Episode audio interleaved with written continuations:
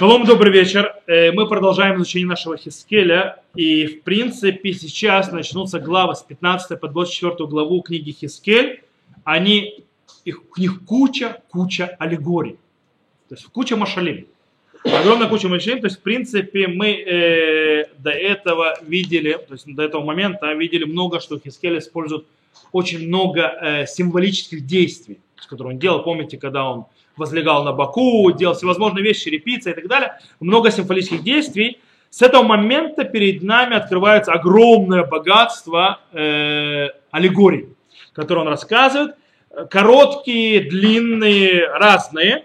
Э, и, и, то есть, и через них Искель пытается передать свои то есть, идеи, то есть, которые несет Всевышний народу Израиля. Э, иногда аллегория, то есть в аллегории, то есть нимшаль, то есть, да, о чем идет речь, открывается внутри самой аллегории, то есть, да, иногда это только в, после аллегории открывается, о чем шла речь. То есть, в принципе, готовьтесь к аллегории. У нас 15 глава, то есть мы сегодня начнем, пройдем 15 на коротенькое, и начнем уже 16 главу, относительно длинную. И мы увидим один, одну аллегорию, займемся ей 15 главы и перейдем в 16 главе, начнем очень длинную аллегорию, мы начнем ее, и мы если не закончим, начнем только ее часть. Итак, э, дело в том, что есть три аллегории, в которых Искель сравнивает Иерусалим или народ Израиля с виноградником. Это в нашей главе в 15, которую мы будем изучать, э, в 17 главе и в 19 главе. Кстати, вообще, в принципе, сравнение еврейского народа, то есть народа Израиля с виноградником, очень-очень распространенная э, аллегория в, вообще у пророков. Почему? Никогда не задумывались? Потому что у винограда это особенное дерево. Виноград это дерево. Это особенное дерево, хотя многие называют кустарником, но это дерево. Э, у него э, есть очень-очень много качеств, с которыми можно сравнивать и на них то есть, строить аллегории. Это особенно такое дерево. Э, например, приведем пару примеров. То есть, да, например, у нас есть известнейший э, машаль, аллегория э, керм, то есть аллегория виноградников, допустим, который, который приводит э, Ишаяу, э, где описывается, что виноградник такая штука, что ты не знаешь, сколько ты в него не вкладывал и не обрабатывал, ты не знаешь, что в конце концов он на себя даст. Это вот одно из деревьев, которое неожиданно. Ты можешь в него вкладывать душу и все на свете, и работать как, как полагается, а он в конце концов ничего не даст. Э, как написано в Ишаю, я копал его, очистил его от камней, засадил его отборную лозою, и выстроил башню посреди него, и давильню для винограда высекнул, и надеялся, э, и надеялся он получить виноград, а тот дал плоды дикие.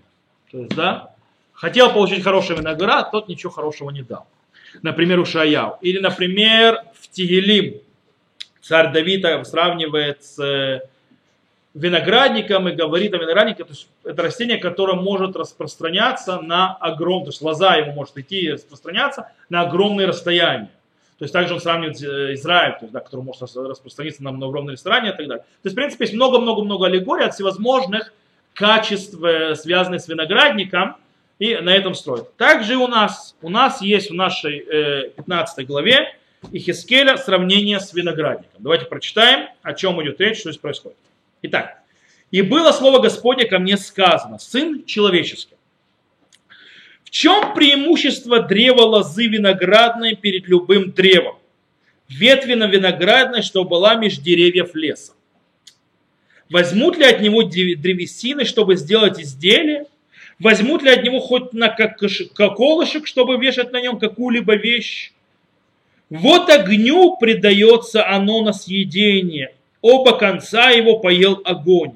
И середина обгорела. Годится ли оно для ремесла? Воет тогда, когда оно было неподвижным, не годилось для ремесла. Тем более, когда огонь поел его, оно обгорело, годится ли оно для ремесла? Это аллегория аллегория, которая, в принципе, в чем вообще, в принципе, великая вещь виноградника? Это в его плодах. В принципе, виноград – это его плоды, э, его сладость, и из этого, в основном из-за того, что из него выводят, дают вино. Он дает вино, и которое приводит к радости, как сказано в многих местах. То есть, да, мы говорим, что в Тим, когда говорит Йотам свою аллегорию, он рассказывает про всевозможные деревья, которым просили на царство, он говорит, там сказано, что пришли, то есть к винограднику, предложили ему, то есть воцариться, он сказал, им сказал, то есть, ребят, я пойду на царство, я оставлю то, что мне дал Бог, что я веселю людей Бога, то есть и так далее. Ну, иметь не надо. Или, допустим, как сказал царь Давид в, Тиили, в Тиилим, э, в псалмах, в яйны самах либо в нож, то есть, да, э, вино веселит сердце человеческое. И так далее, и так далее. То есть мы знаем много мест, где описано, что это радость. Но у нас, э, но если мы, скажем так, отведем в сторону э, плоды винограда, у нас остается дерево.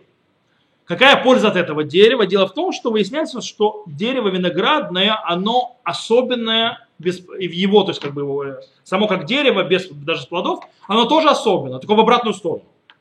Оно абсолютно бесполезное дерево. Если из других деревьев что-то можно с ним сделать, какое-то ремесло, что-то из них смастерить, колышек для того, чтобы на него повесить что-то, то есть, да, то виноградное дерево бесполезная штука вообще.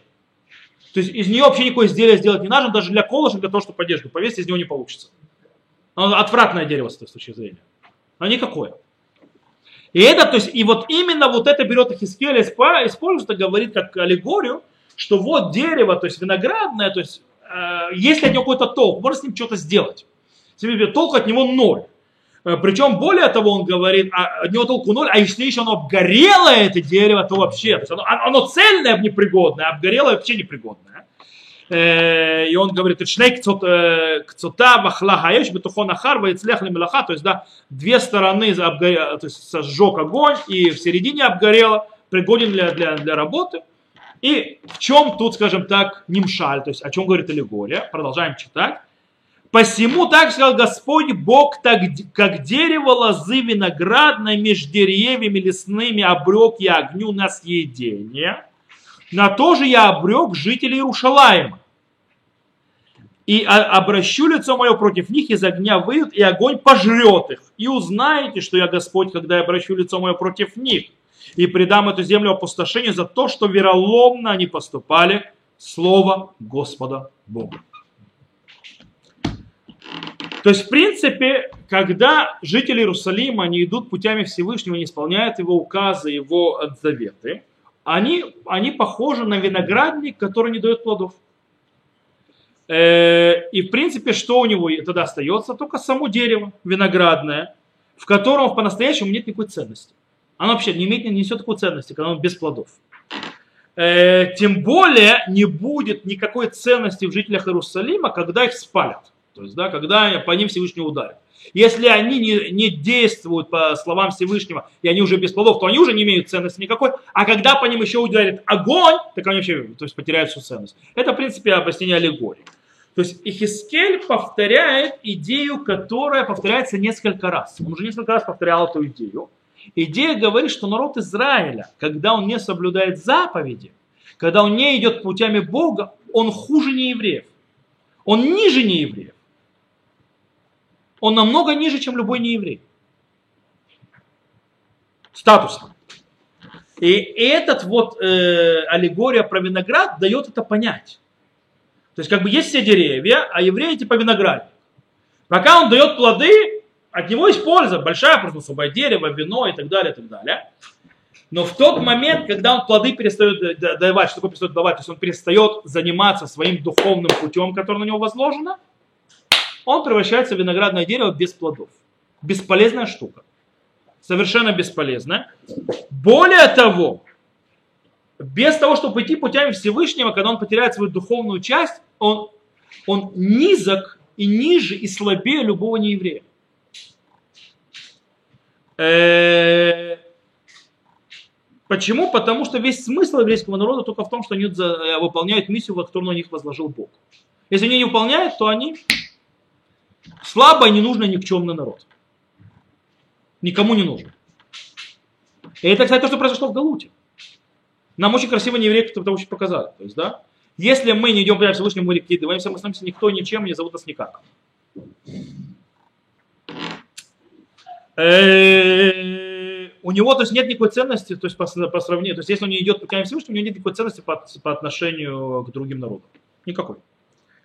Таким образом, нам нужно еще одну вещь поднять, то есть на, на, на фоне этого нужно понять, о чем вообще идет речь, что, что это за фраза такая странная, вы не обратили внимания? То есть идея понятна. Что это такая фраза, что два, то есть огонь пожрал два его конца, то есть, да, каких два конца пожрал огонь? И в середине выгорит, то есть, да, что в середине выгорит, понятно, что это Иерусалим. А что за два конца пожрал огонь? Э, можно это понять, как в принципе, как опаление ветки, то есть виноградной, которая сгорает с двух концов, правильно? И тогда, естественно, когда она сгорает с двух концов, естественно, то есть горит ее внутренность тоже. Да? А можно снова намек на нимшаль, то есть на то, что хочет повествовать аллегория, как объясняет Радак. Он объясняет, что это аллегория на состояние Иерусалима. Иерусалим находится в таком состоянии. Севернее ее Израильское царство разрушено уже изгнано в изгнание еще во времена Санхерива. Его нет. Это одна конец, который сгорел. Более того, иудейское царство тоже уже хорошо покромсало, включая Иерусалим. Потому что уже было изгнание, то, что называется а, Хуреш Мазгер, то, что мы учили, то есть, да, то, что, когда мы учили эту книгу царей.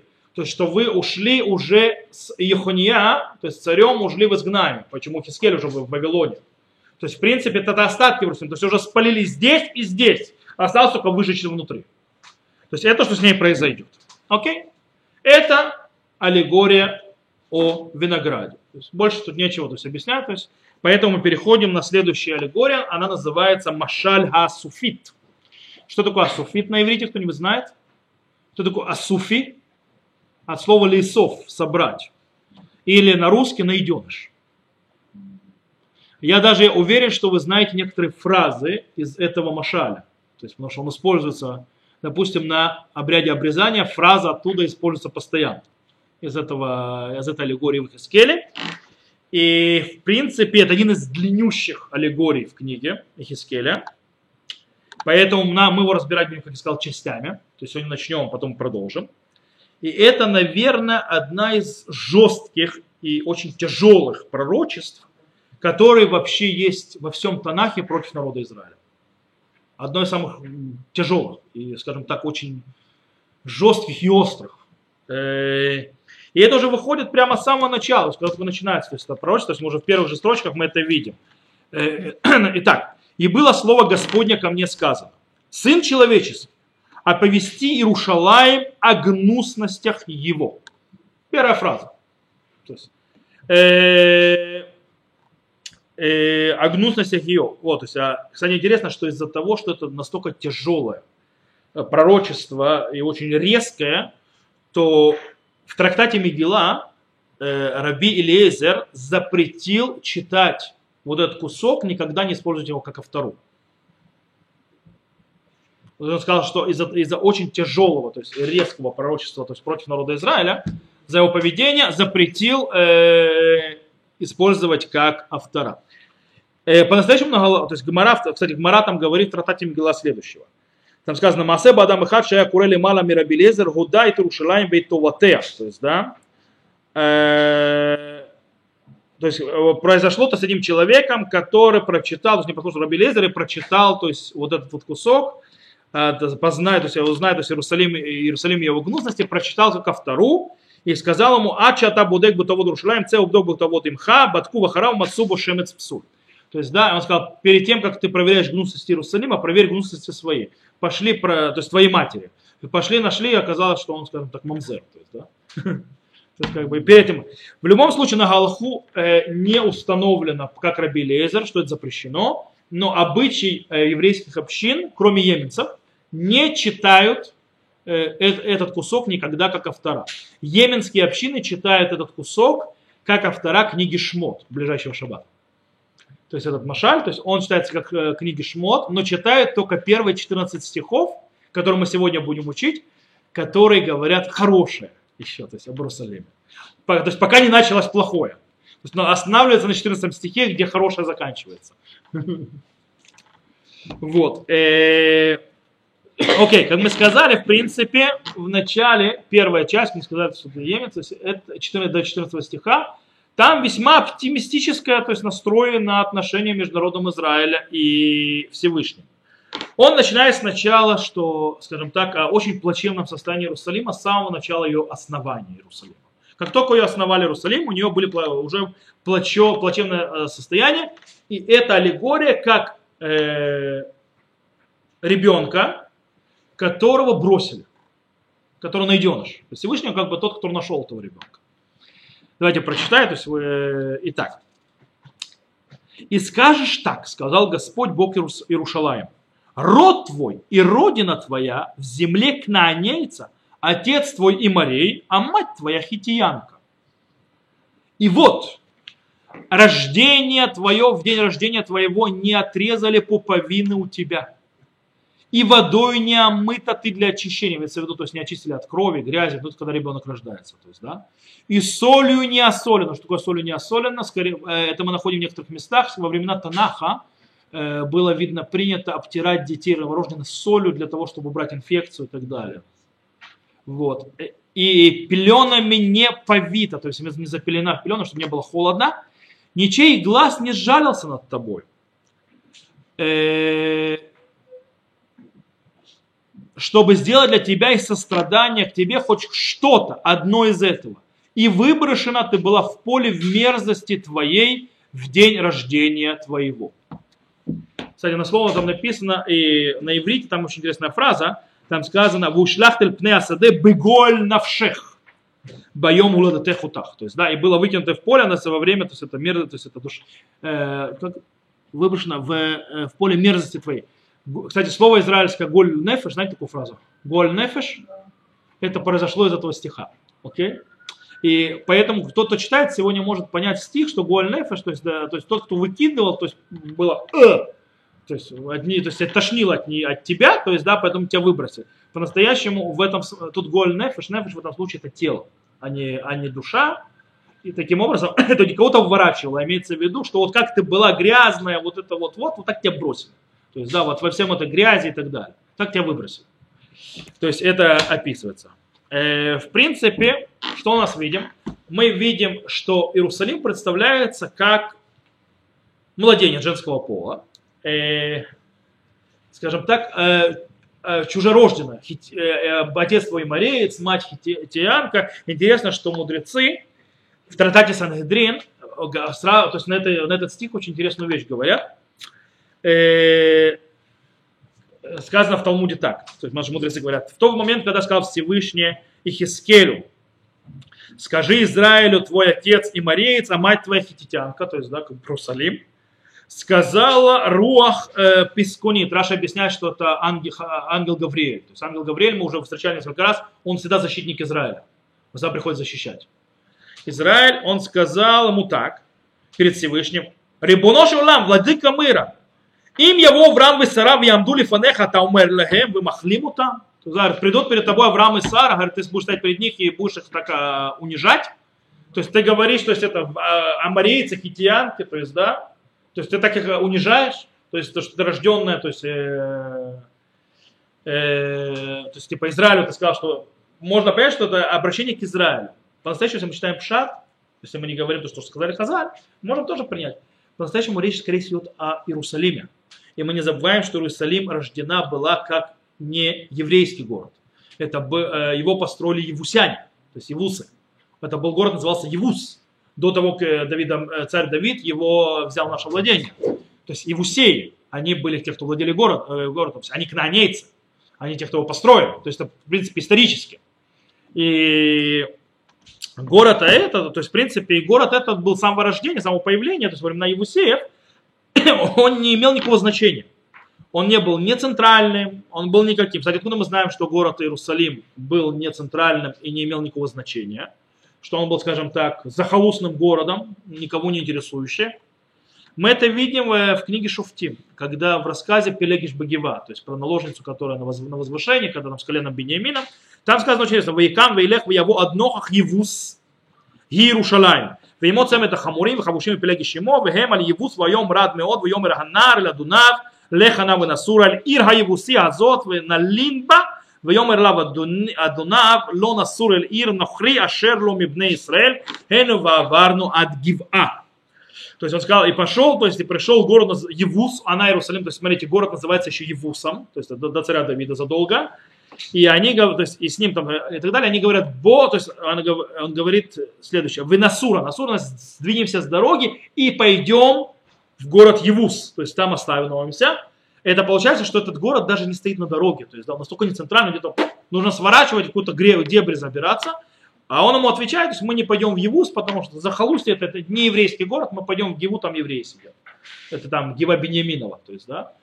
Э, то есть мы здесь четко видим, что Евус захолустный город, э, никого не рисует, не стоящий даже на, центральном пути, то есть как бы, не имеющий никакой важности. Э, естественно, то есть аллегория, естественно, еще более, как любая аллегория, она склонна к завышению, то есть она э, скажем так, до крайности доводит состояние, то есть, типа, вообще никому не нужная штука, настолько ненужная был, ты был найденыш, то есть, да, Иерусалим ненужное, грязное, неопрятное, ненужное, чужой и так далее. Э, и она, в принципе, описывает это, этот младенец женского пола, что ее бросили э, в поле сразу же после рождения, для того, чтобы сделать даже минимальные вещи, которые делают ребенку, для, который только родился. То есть вообще даже, даже минималки сделать. Почему? Потому что никто не ожидал, что он вообще будет жить. То есть она должна была умереть. То есть никто не ожидал, что это будет жить. А она живет. И тут как живет, то есть происходит, скажем так, поворот в судьбе Иерусалима. Читаем дальше. И я проходил мимо тебя. И я увидел тебя попранную в крови твоей. И я сказал тебе, в крови твоей живи. И я сказал тебе, в крови твоей живи. Это говорю, на брите это говорят. Вайомер лах бедамай хаи, вайомер лах бедамай хаи. Знаете такую фразу? Ее говорят. Десятитысячнократность, как, расте, как растению полевому дарова. По-настоящему, как это не перевели? Десятичекратность, это на каком языке они так это перевели? Там написано «ревава кицемах». Асадена татих. Ревава вообще переводится как ревава, когда говорят про людей, это 10 тысяч человек. Ревава. Но в этом случае рава это 10 тысяч кратность, дебилизм какой-то получается. Что такое 10 я даже не помню, 10 кратность, как растению полевому дарвал я тебе. Вы вообще поняли, что он сказал? Ревава, это очень интересное слово в Танахе, э, которое, скорее всего, означает корень не от слова, а от слова рибуй, множество. Имеется в виду, что я умножу тебя, как цветок в поле. То есть я тебя возвращу, и ты умножишься. А? В этом имеется. В этом случае объяснение ревова. Это же надо было такое перевести. Десятитысячекратность от слова ревова. Ревова это и ревова, и когда говорят про людей, ревова это 10 тысяч человек. Какая связь с растением, непонятно. Ну, главное перевести. Э, и выросла ты, стала большая, и явилась в драгоценных украшениях груди достигли совершенства, и волосы твои отросли, но ты была нога и не покрыта. То есть это первый этап. Читаем дальше. Я проходил мимо тебя и увидел тебя, и вот время твое, время любви. И я простел крыло мое над тобой, и прикрыл наготу твою, и поклялся тебе, и вступил в союз с тобой, слово Господа Бога. И ты стала моей. И я омыл тебя водой, и смыл с тебя кровь твою, умастил тебя еле и облачил тебя в зодчатую ткань, и обул тебя в тахашевские сандали, и поясывал тебя виссонном, и покрыл тебя шелками. Вообще написано, написано слово э, э, на иврите не совсем шелками. Написано слово, правда, меши. То есть покрыл тебя меши. Меши в современном иврите переводят как китайский шелк. По-настоящему есть тут проблема.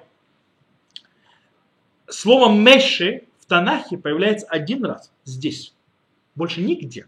Это слово не повторяется ни разу. Нет такого слова больше нигде в Танахе.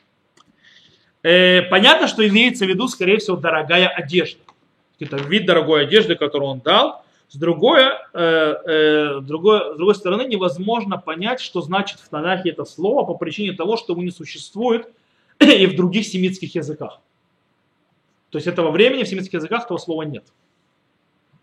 Поэтому невозможно угадать, то есть, что это обозначало. Это явно как дорогая одежда. Сказать, что это шелк, тоже неверно. По причине того, что в, тот, в ту эпоху Никто еще не знал никакого китайского шелка. Его еще никто не знал на Ближнем Востоке вообще никак и никаким образом. По этой причине это был не шелк. Что это? То есть поэтому перевод шелк не верен. Э, слово единственное в Танахе больше не повторяется. В семитских языках слова этого нет, в древних. По этой причине какая-то дорогая одежда, какая никто не знает. Может быть, эта дорогая одежда исчезла, и это потом слово прикрепили к шелку. Да? Меши. Да? Ну, это какая-то хорошая, добротная одежда. Окей, читаем дальше. Э, и украсилась ты золотом и серебром. Э, э, э, и я украсил тебя украшениями, я одел браслет на руки твои, ожерелье на шею твою, я дал кольцо на нос твой. Раньше то есть, было понятие ставить кольцо. Помните, кому еще сделали кольцо? Правильно, Ривке. И серьги на уши твои, венец славы на голову твою, украсилась ты золотом, серебром, одежда твоя весон и шелка, и узорчивая ткань, и хлеб из тонкой пшеничной муки, мед еле ела ты, и стала красиво чрезвычайно, стала ты достойна царства. И распространилось имя твое между народами из-за красоты твоей, ибо совершенно на великолепии моем, что возложило на тебя слово Господа Бога. Итак, Всевышний видит по этой аллегории ребенка, младенца брошенного, который, э, скажем так, э, э, барахтается в собственной крови. Жалится над ней и делает ей выдамай хаи, то есть крови своей живи. Тут интересно, что за фраза, что она значит. Почему два раза повторяется? Два раза повторяется обычно, что в принципе это для того, чтобы усилить обещание Всевышнего, то есть этой, этой девочки найденышу. вот. Хотя здесь очень интересно это объяснение Шадаля. Шадаль объясняет, он сказал, нужно по-другому знаки препинания расставлять. Он говорит, Веомар лах бадамай, сказал тебе в крови твоей. Это как он ее нашел. Хаи, живи. Веомар лах бедамай хаи. То есть, да, и сказал тебе, из крови своей живи. То есть, сказал тебе в твоей крови, живи, сказал из крови твоей живи. Это интересное объяснение. Кстати, наши мудрецы это объяснили, что, раз на аллегория говорится о народе Израиля, что за две крови, кровью своей будешь жить, кровью своей будешь жить. А? Объяснили наши мудрецы, это Медраж, кровью пасхальной жертвы и по кровью обрезания, когда они выводил из Египта. То есть, то есть ты был забитая, брошенная, то есть, да, и кровью своей живи. То есть они видят аллегорию эту, говорящую не о самом Иерусалиме, а о зарождении народа Израиля который был брошен в, э, в земле Израиля, то есть в земле египетской и так далее, и он ее поднял из крови, то есть, да, из будешь крови своей жизни, то есть обрезание Песах, которые были в Египте. Э, в Египте. То есть мудрецы объясняют. Но в принципе о простом он говорит о Иерусалиме. И таким образом у нас очень интересная вещь. У нас эти стихи описывает милосердие, после того, как он пообещал, что оно будет жить, и сказал, что оно э, как цветок, то есть оно увеличит и так далее. Э, после этого происходит, то есть есть стихи, которые показывают милосердие Всевышнего по отношению э, к этой девочке найденышу.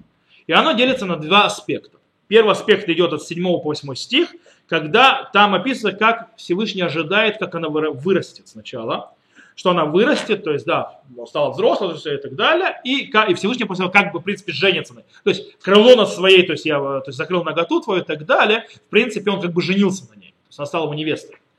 Э, и после этого 9 и 14 стих описывают э, его милосердие с точки зрения то есть, физической.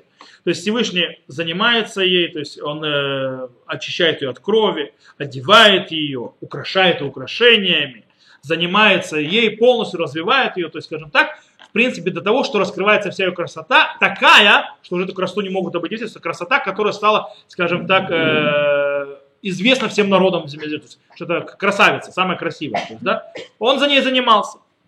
Таким образом, эти два описания, то есть эти описания, что мы можем как объяснить? Можем объяснить как два этапа. Каких два этапа? Первый этап, когда Всевышний, в принципе, изби... что э, Всевышний избирает Иерусалим, правильно? И в конце концов решает а, сделать его, Иерусалим, местом, где он э, сделает свое место, то есть шхины, там, где будет находиться его обиталище, там, где будет его дом.